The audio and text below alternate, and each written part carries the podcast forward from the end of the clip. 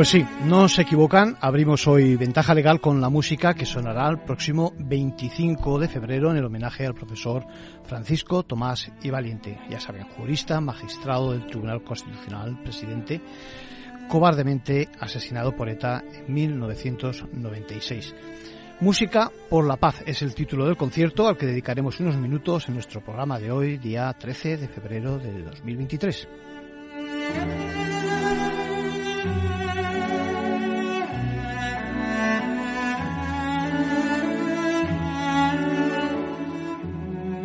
Ventaja legal. Claves para manejarse en la empresa y en la vida.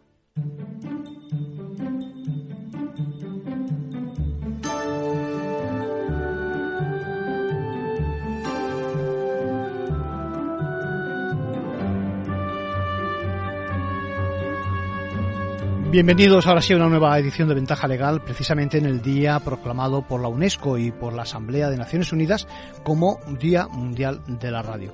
Hoy vamos a escuchar un programa especial, no es un día más y la radio es un medio clásico, fenomenal, para difundir en este caso lo que ocurre en el mundo jurídico, nuestras instituciones y que sirve de ayuda, por lo menos eso es nuestro objetivo, eh, para elevar la cultura legal de nuestro país. Pero es que además, este año además, el lema es Radio y Paz con el propósito firme de acabar con esa lacra que sufrimos en la humanidad.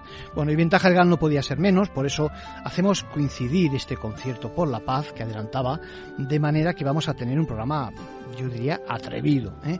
Habrá algún momento donde los que amamos el mundo del derecho igual recordamos a aquellos romanos, más bien a, las huestes romanas, ¿eh? expandiendo también sus leyes, su concepción del mundo, ¿eh? de cuyas fuentes en las jurídicas todavía vivimos en Occidente sobre todo. Bueno, escucharemos piezas, digamos, valientes que van a componer el concierto que comentaba y que todos los años por estas fechas hoy nos trae aquellos recuerdos del terrorismo, de la intolerancia, en este caso sufrido en las carnes de la propia universidad y en especial del mundo jurídico. Nos visitarán el decano de la Facultad de Derecho, Juan Arrieta Martínez de Pisón, y Germán Labrador, eh, director del Centro Superior de Investigación y Promoción de la Música de la Universidad Autónoma de Madrid. También contaremos con el director de la orquesta. Bueno, es muy importante que no olvidemos a fecha de hoy lo sucedido y qué mejor que las palabras del decano para recordarlo.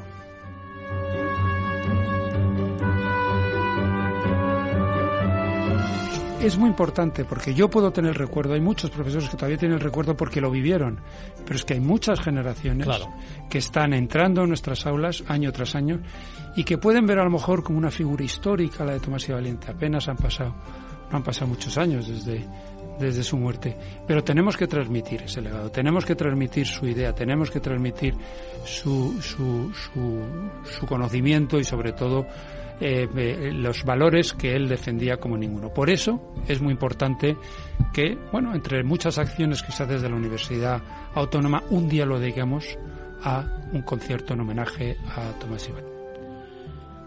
Bien, hoy contaremos también con las novedades que nos traen los compañeros de la abogacía y repasaremos varios temas como ese el acuerdo al que ha llegado una importante aseguradora con la CMC, reconociendo unos hechos que ya adelantábamos dos, años atrás durante la pandemia. Y también recordaremos la creciente toma de posiciones del Parlamento Europeo que afronta legalmente la compra-venta de datos que alimenta esa inteligencia artificial que iba a decir que sufrimos, ¿no? Que sufrimos y, que también eh, disfrutaremos. Lo mismo que también la forma de identificarnos para que los ciudadanos, para que podamos concluir más operaciones, ¿eh? no solo esos pagos a los que yo creo que todo el mundo está acostumbrado y es habitual en estos momentos por medios electrónicos. También esta semana hemos conocido una encuesta, el resultado de una encuesta donde los españoles valoramos el trato recibido por la justicia. El resultado es positivo, ¿eh? luego lo explicamos. Y saben que sigue en pie la huelga definida que los letrados de la Administración de Justicia mantienen y que a su pesar tiene paralizado gran parte de la actividad de esta fundamental pilar de nuestra, de nuestra democracia, ¿no? este poder que constituye lo judicial. Las últimas noticias eh, es que por lo menos va a haber una reunión, una convocatoria para sentarse con el Ministerio el próximo jueves. Esto significa que sumarán más de tres semanas de parón. Eh, el 70% más o menos de nuestros juzgados y tribunales están afectados por lo que, por lo que vamos viendo los que pisamos eh, las sedes. Hoy el conflicto está enquistado, no solo es que no se celebren vistas o actos que no constituyan pues la parte esencial. Recuerden que se está respetando escrupulosamente los servicios mínimos y que eso incluye, por supuesto, causas con presos, juzgados de guardia, etcétera, etcétera. Lo que sucede es que hay muchas ejecuciones pendientes, se acumulan, por no hablar de las consecuencias económicas. dicho esto, damos paso ya a los compañeros de la abogacía.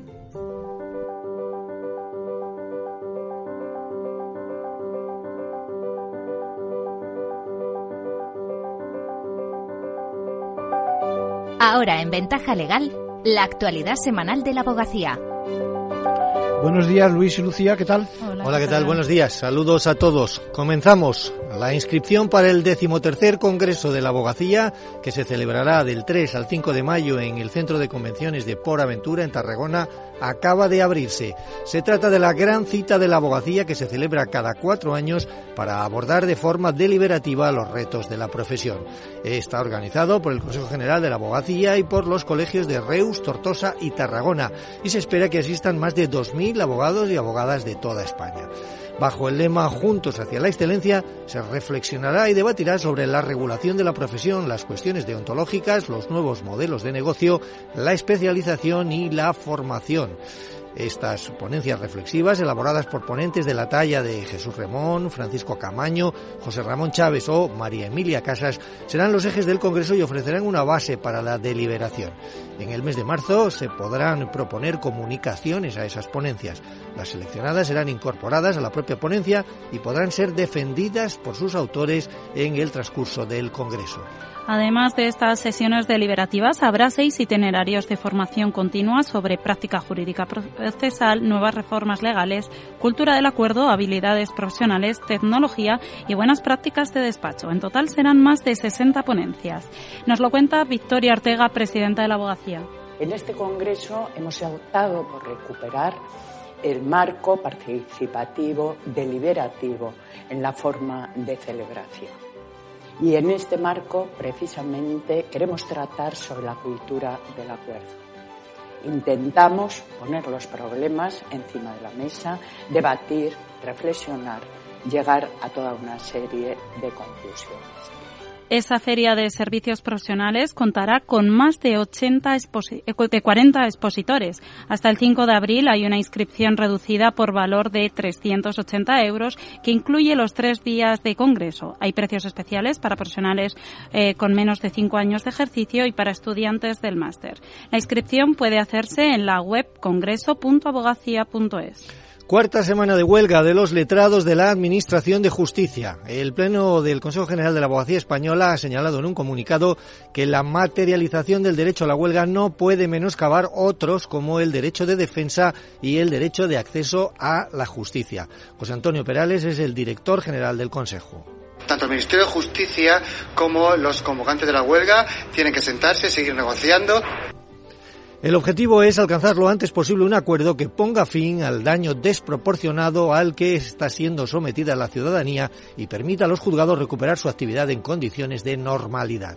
El Consejo ha denunciado que el ejercicio del derecho de huelga de parte de los LACs está perjudicando seriamente el funcionamiento de los juzgados y tribunales, causando la suspensión de miles de vistas y haciendo perder a los implicados su tiempo. Por ello, mientras continúa la huelga, la abogacía demanda a los LACs que, en aras de eh, limitar los perjuicios que se causa a los justiciables, notifiquen con suficiente anticipación a las partes implicadas la suspensión de los señalamientos. Y vamos con otras noticias breves de los últimos días. Indemnizan con 150.000 euros a una mujer y sus hijas por una retirada de tutela injustificada. El Tribunal Superior de Justicia de Castilla y León ha condenado a la Consejería de Familia a indemnizar con 150.000 euros a una madre y sus hijas por los daños ocasionados debido a una retirada de la tutela injustificada. Condenan a seis años de cárcel por maltrato animal a los dueños de una tienda de cachorros en Valencia. Un juzgado de Valencia ha condenado a seis años de prisión a los tres responsables de una tienda de animales de esa ciudad que traficaban con cachorros procedentes de Eslovaquia en tales condiciones de insalubridad que ocasionaron la muerte de varios ejemplares. La abogacía y la Universidad Nacional de Educación a Distancia firman un convenio de cooperación en materia de formación e investigación. El acuerdo tiene por objetivo fomentar la investigación y la formación de calidad, así como la difusión de la cultura, y atiende también al interés de promover el intercambio de conocimiento científico y cultural responsabilidad patrimonial por el funcionamiento de la Administración de Justicia, hoy en la conferencia de los lunes. A cargo de José Félix Méndez eh, Canseco, magistrado especialista de lo contencioso administrativo y presidente de la sección tercera de la Sala de lo contencioso administrativo de la Audiencia Nacional, y es a partir de las cuatro y media y puede seguirse online previa inscripción gratuita en formacionabogacía.es. Y con esto nos despedimos. Hasta la semana que viene. Muchas gracias, Luis. Muchas gracias, Lucía.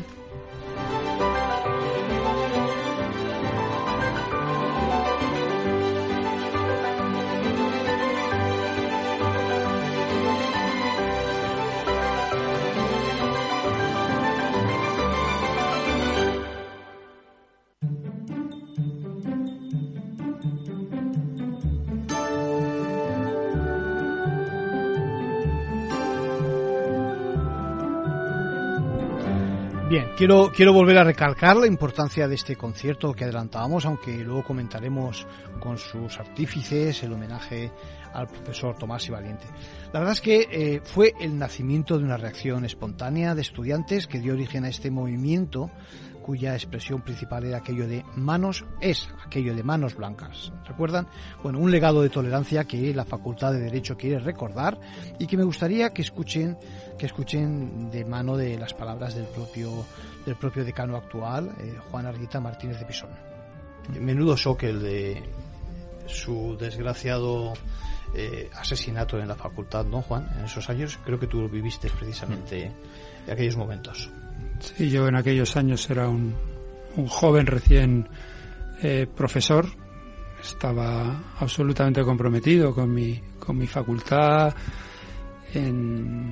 estaba también en, en, pleno proceso de, formación como investigador. Y eh, conocí al profesor Tomás y Valiente.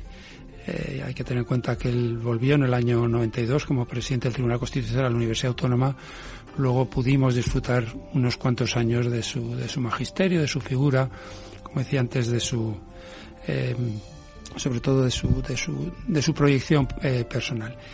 Y, y, bueno, en los años que había dejado el Tribunal Constitucional y él ya nuevamente como, como investigador, como, como, eh, como investigador que publicaba, que escribía, pues seguía defendiendo con, con muchísima vehemencia lo que era el diálogo, lo que era el, el, el, respeto a la idea, a las ideas.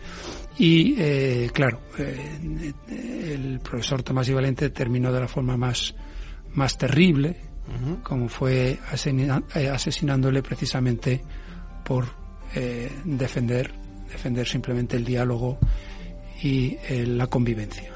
Fue, fue, seguramente un objetivo buscado deliberadamente precisamente por eso, ¿no? Por, por la figura, por lo que representaba, por ese, ese tono de tolerancia, ese tono, ¿no? Eh, y sobre todo, eh, me acuerdo perfectamente, yo estaba fuera de España, me acuerdo perfectamente de la reacción natural por parte del alumnado. Tú seguro que lo viviste también, ¿no? Porque fue el origen de las manos blancas, ¿es así? Sí, sí, absolutamente. Yo recuerdo aquellos días porque, porque nos dejó en shock a toda la comunidad universitaria, pero desde luego yo creo que a, a, toda, a toda la nación, a toda España, eh, aquel asesinato. Yo estaba, el, día del asesinato, estaba apenas unos, unos cuantos metros en un despacho cercano al de Tomás y Valiente mm. y em, una vez operado aquel, aquel shock que fue la intransigencia en, en la acción, fue la propia Facultad de Derecho, fue la propia comunidad universitaria la que reaccionó vivamente con aquel, bueno, simbólico gesto de yo tengo las manos blancas, yo no tengo por qué esconderme de nada, aquí están y, repito, fue, fue una, una acción nada premeditada, sino espontánea, absolutamente espontánea por parte de los propios estudiantes, la que eh, motivó que, eh, bueno, pues, pues eh, en silencio, pero con una, eh, una dignidad tremenda, recibieran al final el, legado de Tomás y Valiente diciendo nosotros somos tolerantes y estas son las manos de inocentes en la que defendemos la figura de Tomás Sebastián. Bueno, trágicos años aquellos y vamos a cambiar de tema. Bueno, eh, esta semana ha ocurrido algo que estábamos esperando los últimos dos años. Eh, al final ha llegado un acuerdo la aseguradora de KV con eh, la CMC porque cierran una investigación de esta forma, una investigación porque en su momento la aseguradora comunicó a sus clientes que tenía que suprimir determinadas prestaciones por ley durante la pandemia. Se reconoce que son prácticas eh, restrictivas de la competencia y el acuerdo ha llegado tras esa investigación porque, ya digo, de forma unilateral se declaró las pólizas de incapacidad temporal de ciertos asegurados durante la pandemia pues anuladas, ¿no? En realidad se incitaba a los clientes a contratar otros servicios. La verdad es que los hechos fueron dirigidos sobre todo a trabajadores autónomos, ¿no? Ocurrieron durante aquella, aquella situación de alarma, el estado de alarma, y les decían que estaban obligados por ley a aceptar dichos cambios, algo que evidentemente no era cierto. Bueno, la investigación comenzó con una denuncia realizada a través de un buzón que se habilitó en esos momentos precisamente para esos fines durante el periodo de pandemia.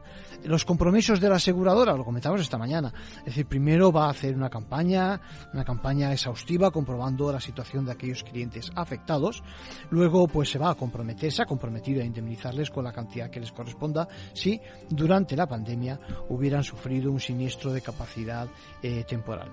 También por otra parte les va a compensar si contrataron el seguro de incapacidad temporal con otra compañía y les va a resarcir si contrataron la cobertura de hospitalización. Es un ejemplo, y de verdad les animo, un ejemplo de cómo una denuncia de un particular, una denuncia individual, puede acabar con prácticas abusivas.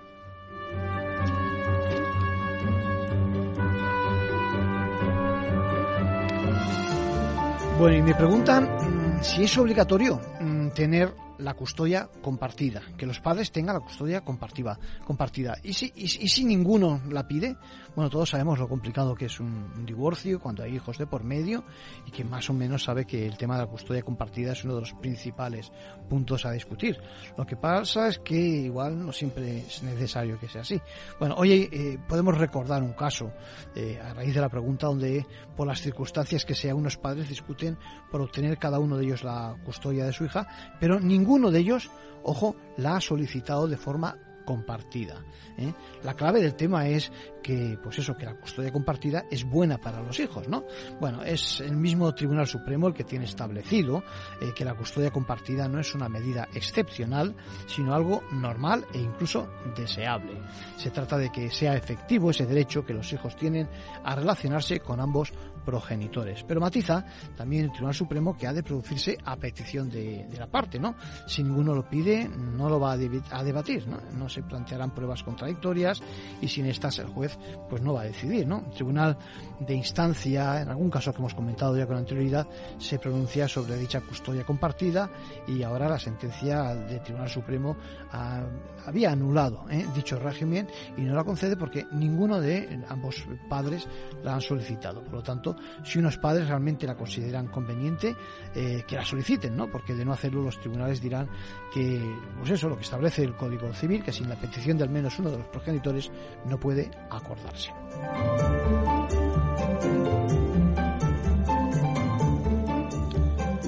Bueno, esta semana recordarles también que el Tribunal Supremo, perdón, que el Parlamento Europeo afronta legalmente cómo nos identificamos los ciudadanos.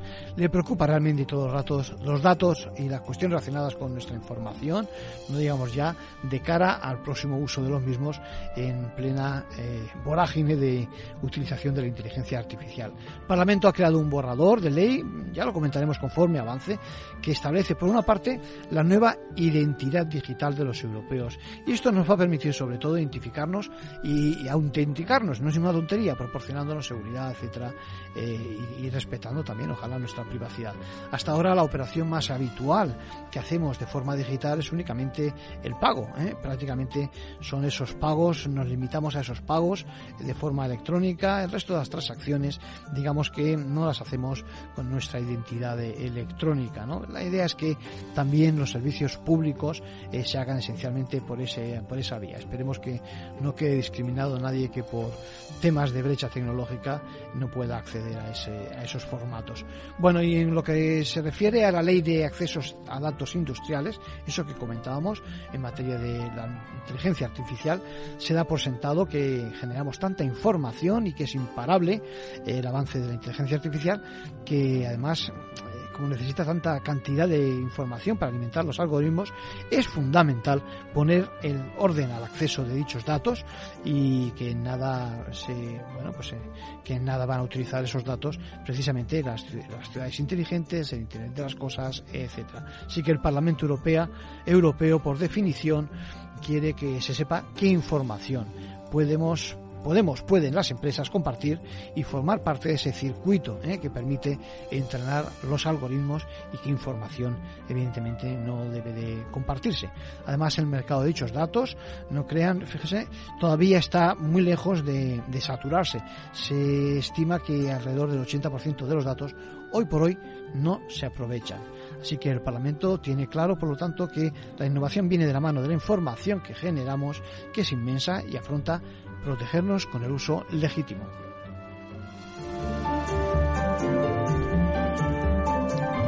Poco nos queda ya en esta segunda parte, pero decirles que los españoles han valorado positivamente el trato con la justicia.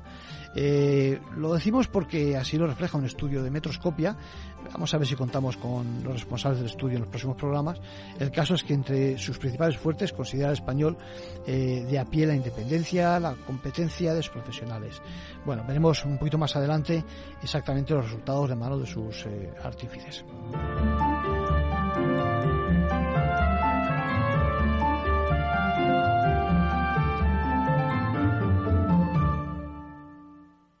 ¿Qué es ir más allá? Con Arval podrás llegar donde te propongas de la forma más sostenible y desplazarte como y cuando necesites con una oferta de renting sostenible, segura y conectada. Y preocuparte solo de conducir porque nosotros nos ocupamos del resto. Arval, la transición energética arranca aquí. Más información en arval.es.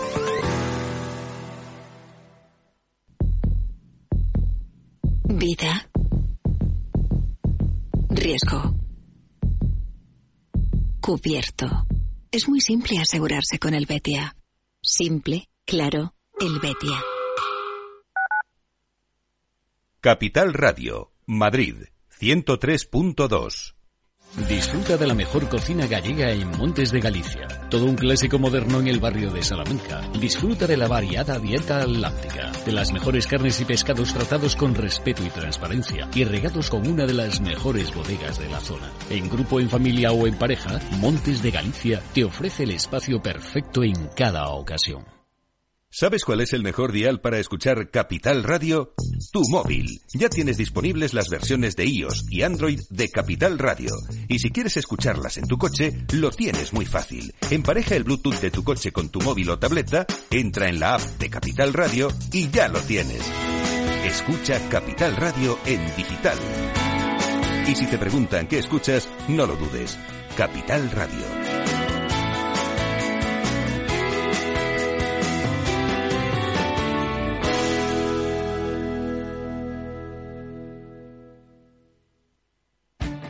Esto te estás perdiendo si no escuchas a Rocío Arbiza en Mercado Abierto.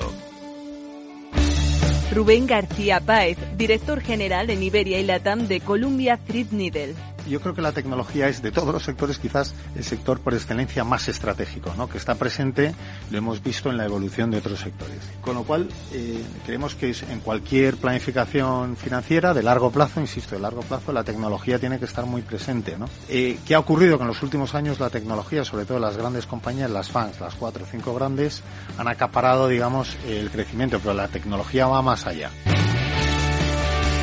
Mercado Abierto con Rocío Arbiza.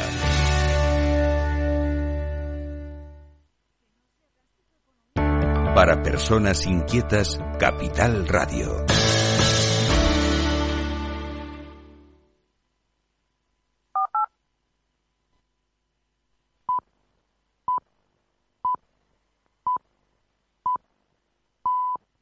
Ventaja legal con Arcadio García Montoro.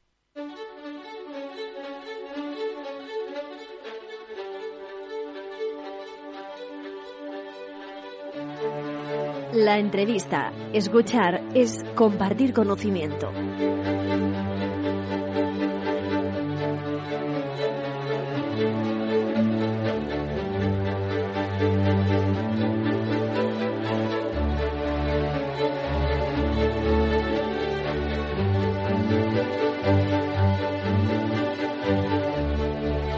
Bueno, les adelantaba, les adelantaba que íbamos a sumarnos al homenaje al profesor Francisco Tomás y Valiente, que recordarán fue asesinado cobardemente por ETA en su propio despacho en la Facultad de Derecho de la Universidad Autónoma de Madrid.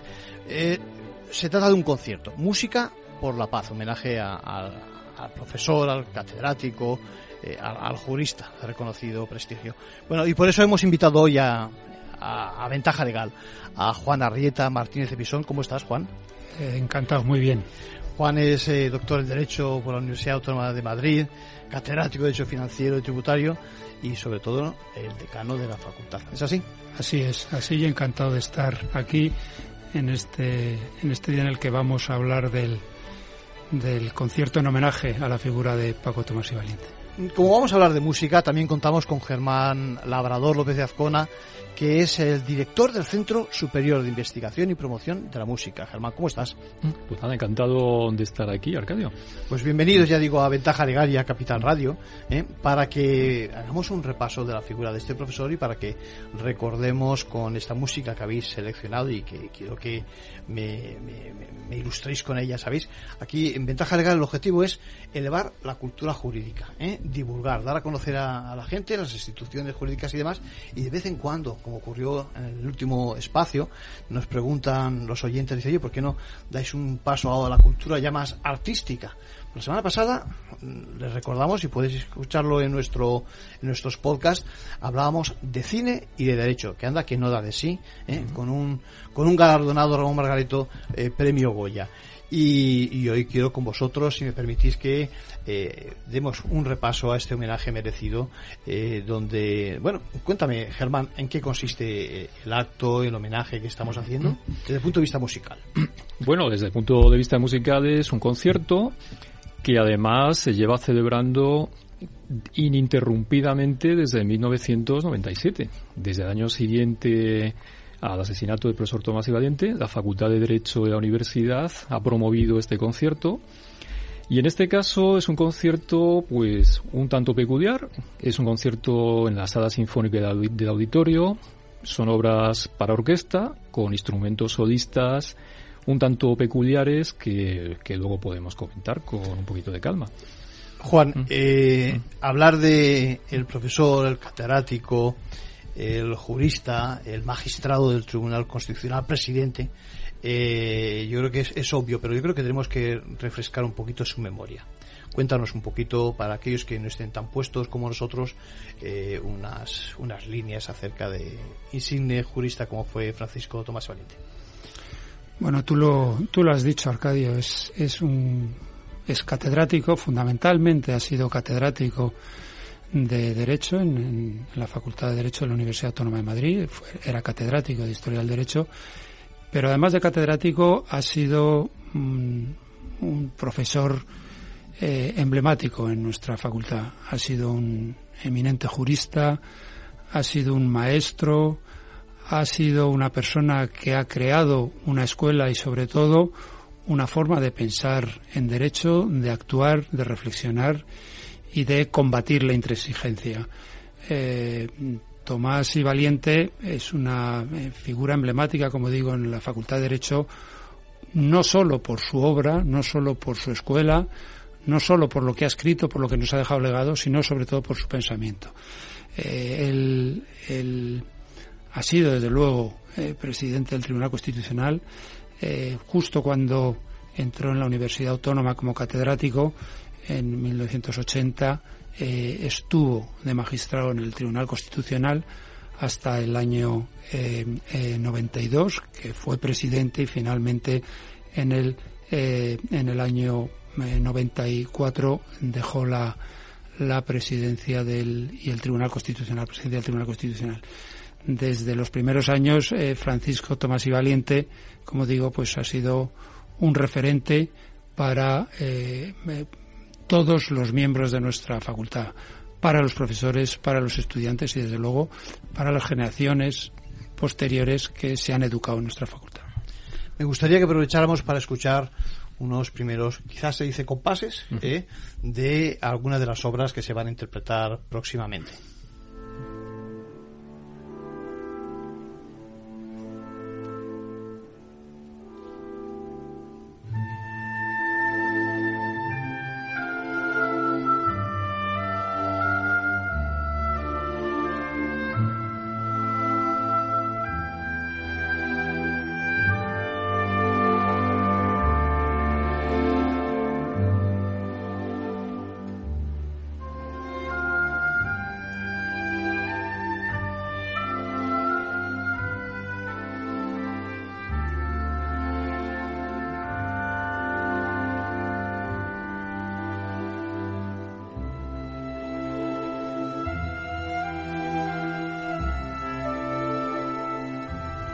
Bueno, una de las cosas a destacar de este concierto y la interpretación de esta obra es precisamente los instrumentos que se utilizan. Para los que no somos expertos en, música, eh, son realmente raros. Es decir, creo que no son los habituales, no estamos hablando de un piano, no estamos hablando de un violín, ¿eh? de un cello.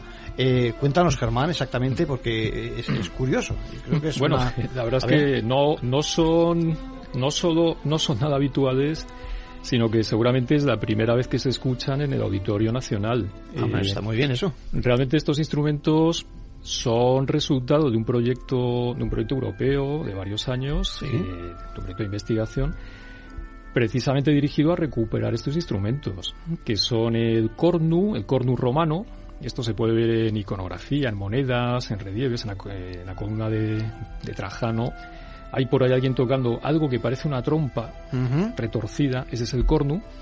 Y... Una trompa retorcida. Me vas a perdonar el, es como... la aportación frívola que voy a hacer, pero me estoy acordando de Asterix y de Obelix eh. y creo que estoy viendo algún cornu de estos entre los romanos, los generales romanos. Sí, Igual... quizás, sí. claro, esa es la referencia más, más directa. Eh, los libros de Asterix reflejan bien esta realidad. Entonces, realmente el cornu era un instrumento muy asociado a las legiones romanas. Ah, mira. Eh, no para hacer música, sino para, pues para... Se llamara la tropa, quizás, ¿no? Sí, o sea, el sentido que tenía era hacer señales acústicas, pues como el cornetín. Eh, bueno, se, ha seguido haciendo, todavía se hace. Y efectivamente, el legionario romano, al que en ocasiones atizan por allí, lo que lleva es esta especie de tubo que es largo, que es retorcido, que termina por encima de su hombro y que se abre como una campana. Y y bueno, pues eh, sí, efectivamente se asocia a la cultura romana, al ejército, también se utilizaba eh, pues en los juegos circenses, en combates de gladiadores, pero sobre todo la connotación que tenía era esta, era militar. Y luego, efectivamente, eh, del otro lado de la empalizada... Sí, tenemos el carnis, pero déjame, primero quiero que escuchemos, para que nuestros oyentes sigan el hilo perfectamente, escuchemos una pieza precisamente donde el protagonista es el, el corno.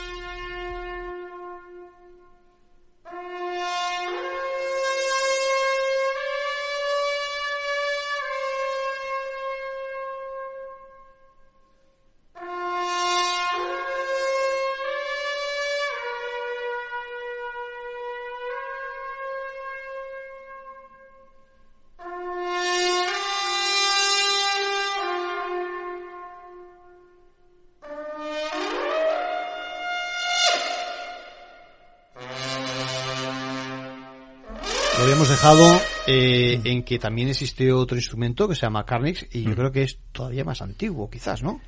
Pues, pues probablemente. Eh, hace dos milenios, más, más de dos milenios, se utilizaba el Carnix y probablemente el Carnix eh, fue un instrumento muy extendido durante la Edad de Hierro por Europa. llegaba hasta, bueno, desde las Islas Británicas, que, allí hay, ha habido, hay restos arqueológicos, hasta pues la actual Rumanía, un poquito Ucrania. Eh, o sea que es un instrumento muy diseminado. Lo que pasa es que comentábamos antes, pues Asterix o romanos, la empalizada aquella. Sí, sí. Del otro lado estaban los galos. Sí.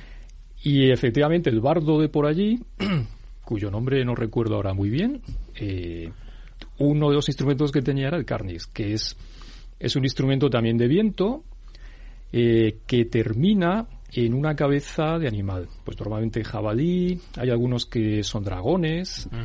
Eh, y es un instrumento también muy, pues realmente muy imponente. Es, muy impresionante de ver porque no hay nada parecido en la orquesta moderna. Realmente el Carnix es un tubo que sube, sube verticalmente desde la boca de intérprete y gira 90 grados, pues como metro y medio, metro ochenta más arriba. O sea que encima es aparatoso, es vistoso, ¿eh? Es, muy vistoso y tenía, pues, pues muy probablemente el sentido que tenía era ritual. Desde luego, conciertos como el que vamos a hacer, con Carnis o con Cornu, no parece que se hayan hecho nunca. Y desde luego en aquella época mm, no parece que se pueda plantear. Y el Carnix, pues la verdad es que se ha seguido utilizando, por lo menos hay testimonios, pues hasta el siglo VI de nuestra era.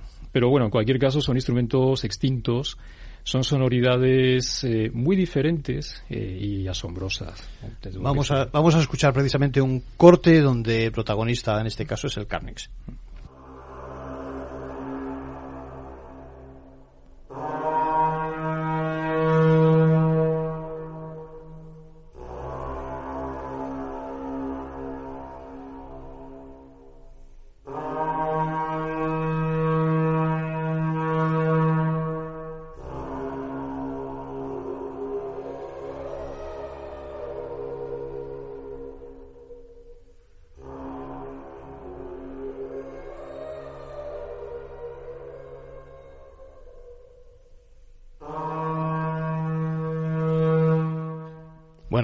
Como, han podido escuchar, es espectacular.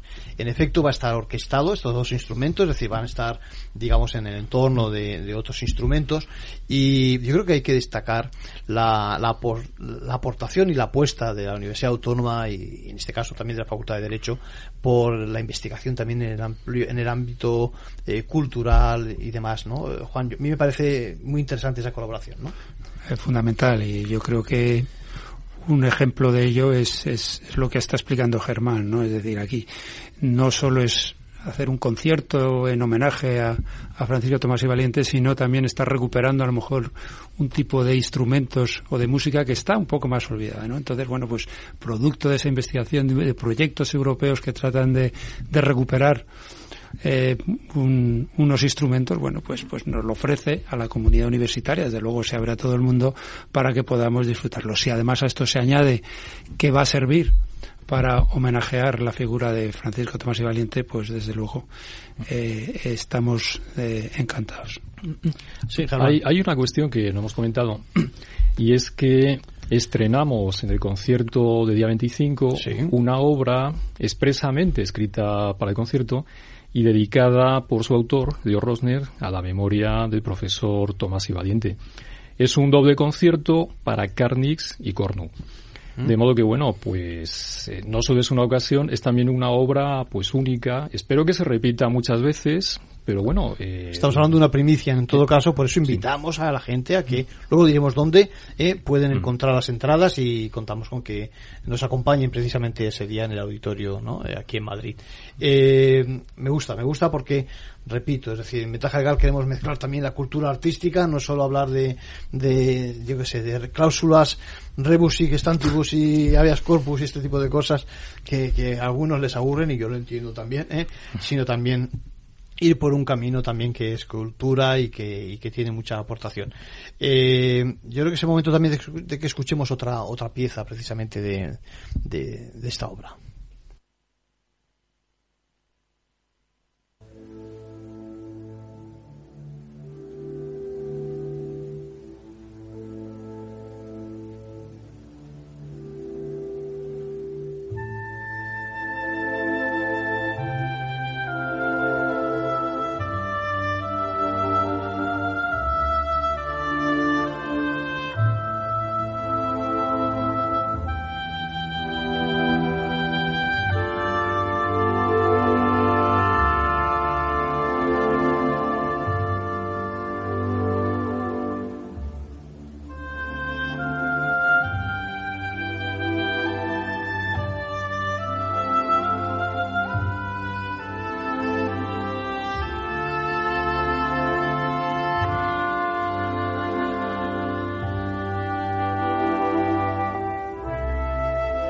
¿Nos cuentas un poquito lo que estamos escuchando que suena también?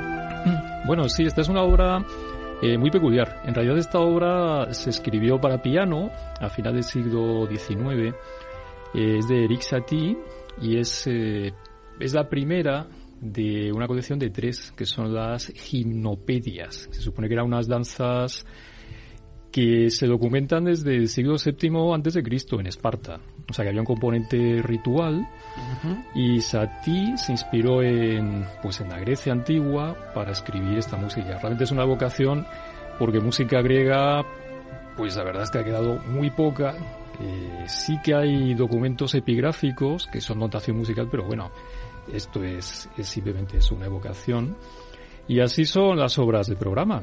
Son evocaciones sonoras de la antigüedad clásica, Grecia, Roma, y quizá también hay cultura celta por ahí imbricada. Y esta es una, bueno, pues es una composición muy conocida, quizá más en la versión para piano, pero ha sido orquestada varias veces. La primera de ellas por Claude Debussy, que es otro de los autores que está representado en este concierto. Pero bueno, en este, en este concierto que tenemos el día 25, ha vuelto a ser orquestada por un compositor actual al que se lo hemos pedido, eh, Ginés Martínez Vera, y pues nos pareció también, pues, pues quizá la sintonía más apropiada para, para este programa y para la circunstancia. Es una música mm, adecuada para evocar la figura del, del profesor. Sabes, me alegra que eh, la facultad y en general la autónoma eh, mantenga precisamente ese espíritu de reconocimiento de esa figura y, y enalteza precisamente esa, esa, esa labor ¿no? del, profesor. Es muy importante porque yo puedo tener recuerdo, hay muchos profesores que todavía tienen el recuerdo porque lo vivieron, pero es que hay muchas generaciones que están entrando en nuestras aulas año tras año y que pueden ver a lo mejor como una figura histórica la de Tomás y Valiente. Apenas han pasado, no han pasado muchos años desde desde su muerte. Pero tenemos que transmitir ese legado, tenemos que transmitir su idea, tenemos que transmitir su, su, su, su conocimiento y sobre todo eh, eh, los valores que él defendía como ninguno. Por eso es muy importante que, bueno, entre muchas acciones que se hacen desde la Universidad Autónoma, un día lo dediquemos a un concierto en homenaje a Tomás y Valiente. Me parece fenomenal. Yo creo que es el momento quizás de que llamemos, Germán, al, al director que eh, bueno pues que va a dirigir precisamente esta obra y creo que lo tenemos al teléfono. Gustavo Sánchez, Gustavo, ¿cómo estás? Hola, buenas tardes. Gustavo es Gustavo es el, el, director de este concierto y lo primero que quisiera preguntarte es pues eso, ¿cómo se ha gestado ese concierto desde tu punto de vista, desde punto de vista técnico?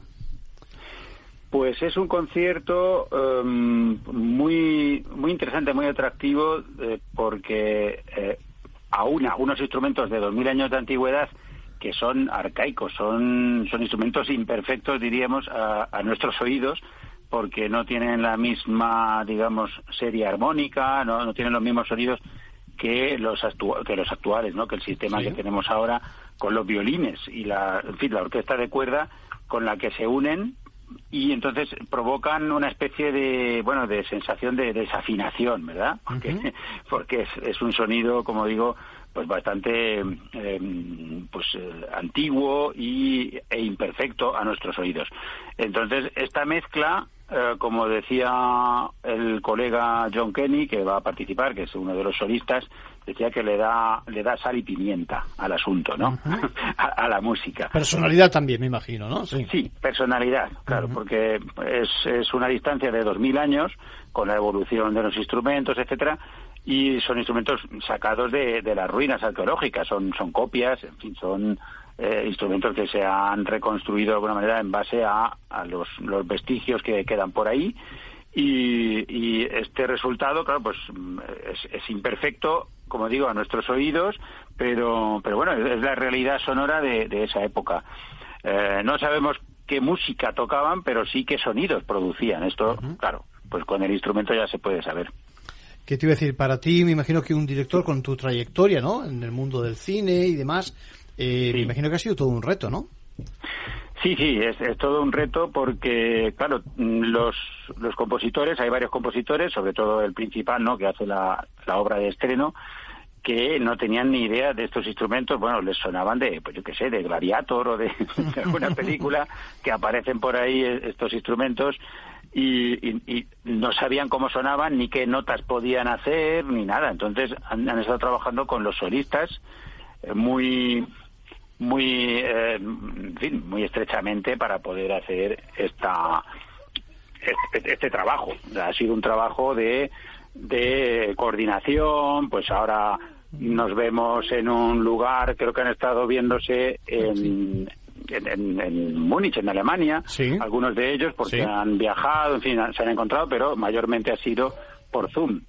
Ha sido por Zoom que han estado en contacto y trabajando estrechamente prueba-error, es decir, que, que hacían alguna, componían alguna cosa y de repente pues eh, les, les, comunicaban los solistas, oye, esto no se puede hacer. Está claro que... Sí, digo que está claro que junto al atractivo de la aportación de los instrumentos, eh, hay un punto ahí de novedoso y un punto de, de, de, experimento, lo digo en el mejor de los sentidos, que yo creo que tiene su gracia. ¿eh? Es decir, que yo creo que nos anima eh, también desde el punto de vista de curiosidad a ver cómo es esa combinación perfecta que habéis logrado, ¿no? Sí. Sí, sí, eh, sí, esto es una es una circunstancia, bueno, pues de de, claro, de, una colaboración muy estrecha. Bueno, eh, tenemos ahí eh, pues a, esta gente tan especialista en estos instrumentos, combinando con, con unos expertos en, composición, pero que, claro que, que, que no conocen los instrumentos, entonces es una combinación muy muy peculiar, ¿verdad? Muy bien. Y luego, pues con los, con los instrumentos tradicionales, los violines, en fin, la, orquesta tradicional. En fin, pues es un reto, ¿no? es un reto, es una, pues un cruce en el tiempo, ¿verdad? Un, cruce de caminos en el tiempo. Eh, para, para unir dos mil años de sonidos. Mm. ¿Mm? Hay una cosa que, que comenta Gustavo, que, bueno, es interesante, es novedoso, pero que ha sucedido siempre. Eh, en nuestra tradición orquestal, en los últimos siglos, eh, continuamente se ha innovado y han surgido instrumentos y se han terminado escribiendo conciertos para orquesta y ese instrumento. De modo que, bueno, pues puede haber a lo mejor conciertos para orquesta y teremín, que fue un instrumento pues que no se ha llegado a imponer, pero, pero bueno, que era un instrumento eléctrico y que, que marca ya otro tipo de sonoridad en el siglo XX. Puede haber conciertos con orquesta y guitarra o guitarra eléctrica. Y en este caso, en el fondo no es tan distinto. Son instrumentos nuevos. Lo cierto es que no tienen una tradición que se haya mantenido viva, o sea, que es una recuperación arqueológica. Eso es. Pero sí que es muy interesante que alguien haya subido ese reto de escribir una obra para orquesta y que sea un doble concierto, que suenen los dos, los dos instrumentos. Y además, desde esta invitación que comenta el maestro, eh, hoy día cualquier instrumento hace todas las notas, por entendernos. Mm. Y las hace bien porque se han desarrollado durante varios siglos. Sin embargo, estos instrumentos no son así, porque son una recuperación arqueológica y el tipo de música que se hacía hace dos mil años, pues no sabemos cuál era, pero el nuestro no era seguro. Entonces, hay, que, hay que adaptar la escritura y lo que hace cada compositor, pues resulta en lo que ha dicho el profesor Gustavo Sánchez, que a veces es que el compositor escribe cosas que es que no se pueden hacer. Juan, eh, bueno, yo creo que es una puede ser innovador, pero yo creo que es una lección perfecta para homenajear al profesor Francisco Tomás y Valiente. Eh, tengo que decir, o tengo que recordar que el profesor Francisco Tomás y Valiente era un entusiasta del ciclo de, de grandes autores que cumple 50 años. Cierto. ¿eh? O sea que esto no es no es una ocurrencia ni algo que, hemos empezado hace poco. Ajena y tampoco ajena a su figura. Exacto. Y, él asistía asiduamente a, los a los conciertos todos los años. Sí, si me permites, Juan, yo le conozco de ver de allí en el auditorio, eh, concierto tras concierto. O sea, realmente tenía, tenía afición. sí, sí, ¿no? Y, y, él era un melómano absoluto. Entonces yo creo que este concierto, pese a lo innovador, pese a, a, estar rescatando instrumentos de hace más de dos mil años, yo creo que a él le hubiera eh, encantado y hubiera disfrutado mucho de ese concierto. Por eso yo invito a todo el mundo a que acuda y a que eh, recordemos eh, con este concierto, que yo creo va a ser maravilloso, también la figura de, Tomás Ibáñez. Sin duda. Gustavo. Sin duda, así es. Bueno, pues Gustavo, muchas gracias por tu colaboración. Eh, estamos expectantes para ver eh, con curiosidad, con ganas esta obra que sin duda alguna va a dejar una huella y que se merece el profesor, se merece, se merece también la facultad, por hacer el homenaje y por mantenerlo y por el esfuerzo también de, de los de los profesores y de los expertos. por lo tanto, muchas gracias por, por vuestra visita a Capital Radio, muchas gracias por vuestra colaboración. Muchas gracias a vosotros. en Ventaja Legal. Y lo dicho, animamos a que acudan nuestros oyentes al concierto el próximo día 25 de febrero, ¿eh? Auditorio Municipal. Eh, nacional. Perdón, nacional. mejor aún. Mejor aún. Bueno, ahí, ahí yo Mejor aún. Más amplio, más ¿eh? amplio. Tiene muy buena pinta, como digo, el evento. Eh, promete ser una bonita experiencia y, y, yo creo que en la parte positiva, el impulso, la fuerza, la suma de fuerzas que generó en aquellos años el espíritu del profesor es lo que eh, eso, impulsa eh, también precisamente esta obra, gracias a la Universidad Autónoma de Madrid y a todos los que estáis colaborando. Las entradas se compran en Internet, me han dicho. ¿Es importante? Eh, bueno, sí, efectivamente.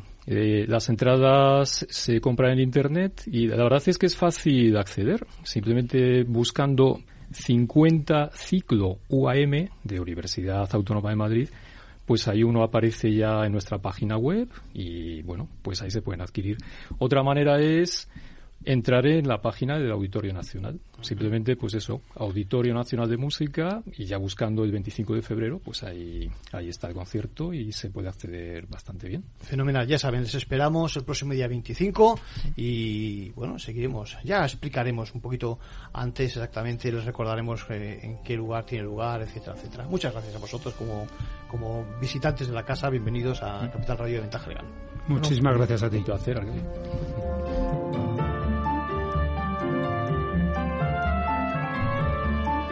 Bueno, vamos cerrando ya eh, esta edición atrevida, casi con invitados. Hemos tenido hasta incluso a, a Sula Centurix, creo que se llamaba el bardo de, de Asterix.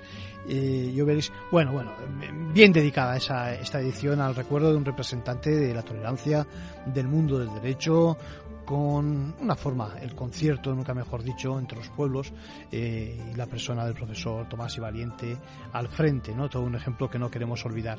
Bien, dicho esto, eh, poco más. Les convoco para el próximo día, para eh, esta convocatoria de todas las mañanas a primera hora y que pasen una buena semana.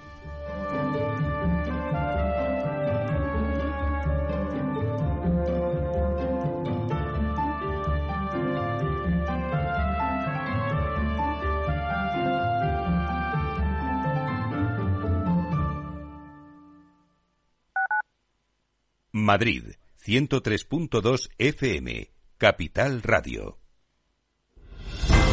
Si quieres estabilidad en el empleo, poder conciliar tu vida laboral y asegurarte una pensión para cuando te jubiles, debes escuchar Empleo Público. Todo lo relativo a las oposiciones, convocatorias, consejos para preparar las pruebas y la opinión de expertos de las administraciones públicas y de la formación. Los miércoles a la una y media de la tarde en Capital Radio tienes una cita con Empleo Público, con José Joaquín Flechoso. Esto te estás perdiendo si no escuchas a Rocío Arbiza en Mercado Abierto. Eduardo Martínez, cofundador de la FinTech Tokio. El mercado africano también está creciendo muchísimo. Hay que tener en cuenta que tanto el mercado asiático, africano y latinoamericano es un mercado donde hay más penetración de móviles que de banca. Por lo cual, eh, propuestas digitales que puedas tener en el móvil son muy eficientes para ese tipo de mercados. Mercado Abierto con Rocío Arbiza.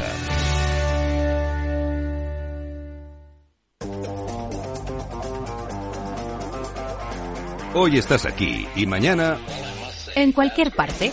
Llega a Capital Radio el primer programa sobre el metaverso de la radio. Todos los lunes a las dos y media de la tarde nos desplazamos por las ondas a diferentes universos con Selena Niezbala y el equipo de la Frontera VR. Sintoniza Metaverso en la Frontera y teletranspórtate con nosotros.